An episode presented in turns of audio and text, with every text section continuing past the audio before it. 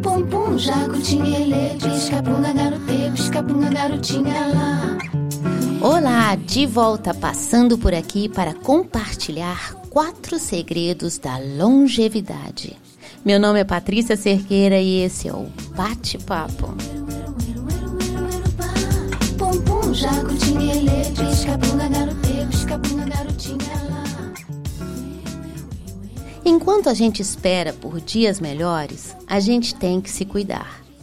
Nesses dias, eu li o livro O Tempo de Vida, do autor australiano David Sinclair, aclamado cientista especialista em longevidade. Ele fala de quatro coisas bem simples que todo mundo já ouviu falar e que podem contribuir diretamente para uma vida mais longa. Eu sempre achei que, por mais que a gente queira, não há como ter uma vida longa e não envelhecer. Esse livro fala que há como não envelhecer para ter uma vida mais longa.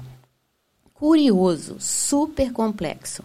Trata de um estudo científico de anos e o tema gira em torno de células tronco, DNA, genomas, palavras difíceis de guardar.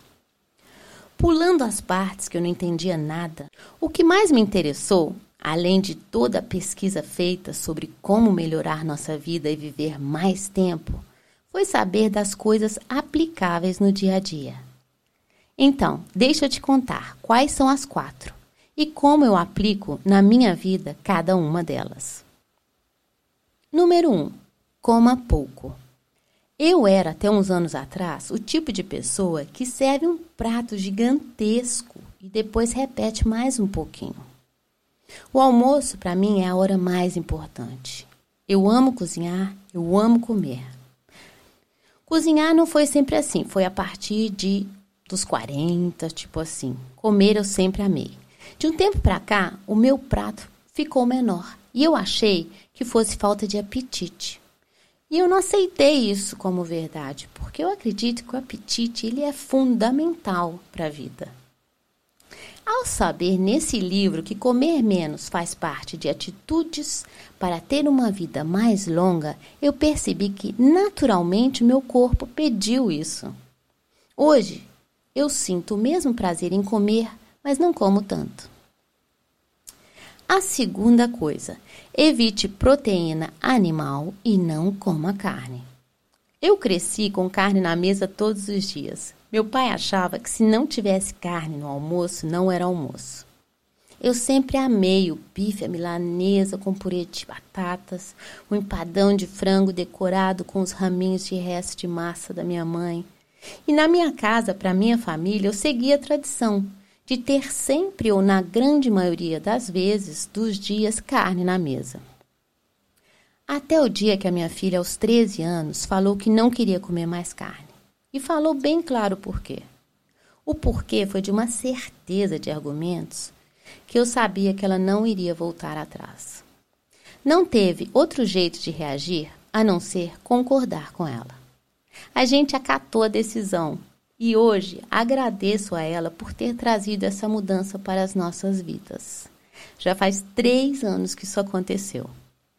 O que me surpreendeu é que a minha comida desde então é muito melhor, mais variada, cheia de sabores e cores. A lasanha de abobrinha, ela não deixa nada, nada a desejar para a lasanha tradicional. Eu posso dizer que ela é melhor. E eu entendo de lasanha. Se quiser a receita, me fala. A terceira coisa, exercício físico. Tudo bem, todo mundo sabe, mas ele fala que começa a valer a partir de 15 minutinhos. Achei bom saber.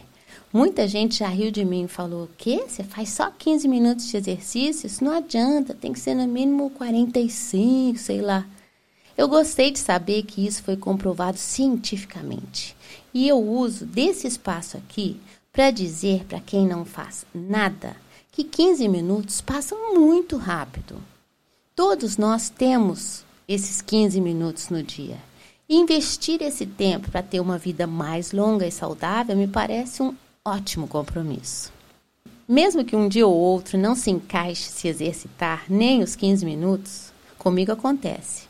Mas isso não impede de nos próximos dias funcionar. A quarta e última coisa, se expor ao frio. Ele fala do bem que faz uma caminhada no inverno ou um banho gelado, por exemplo. Isso me fez lembrar um documentário que assisti sobre um mega evento motivacional, três dias de transformação com Tony Robbins.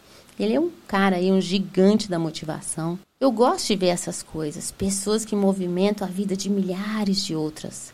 Gosto de ver como é que elas se portam, como elas falam, mesmo que eu não concorde com o que elas falam.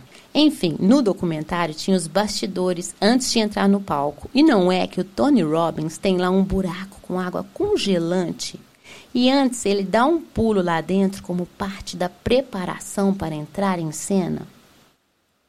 Eu achei aquilo tão exagerado, mas depois que eu li esse livro fez sentido. Eu gosto de saber dessas coisas e eu gosto de aplicá-las na minha vida, ou pelo menos tentar. Não creio que um dia eu irei pular em um poço gelado para melhorar a minha performance. Mas eu tenho aqui a água gelada do mar de Floripa, que mesmo no verão permanece fria. E não é que desde sempre, quando eu mergulho, furo a primeira onda, eu penso nas minhas células, todas serelepes, felizes da vida dentro de mim. E é isso então. Esses foram os quatro segredos da longevidade: comer menos, evitar proteína animal, fazer exercício 15 minutinhos, se expor ao frio. Tem tanta coisa que a gente pode fazer e não faz. Tem tantas dicas que a gente escuta e esquece. Tem tanta regra que vale ser seguida e outras abandonadas. De todo jeito, para uma vida longa, além de saúde, é preciso também ter a sorte e o destino ao nosso lado. Por isso, seguimos na fé e na esperança por dias melhores e vamos nos cuidando, cada um como pode. Esse foi mais um bate-papo. Esse podcast está disponível em todas as plataformas de podcast. Eu queria convidar as pessoas do meu canal no YouTube para migrar para uma dessas plataformas. É de graça. O bate-papo traz sempre uma reflexão que eu compartilho aqui e espero que de alguma forma seja útil para você, para o seu dia. E é isso, até a próxima e até lá. Fica bem e te cuida.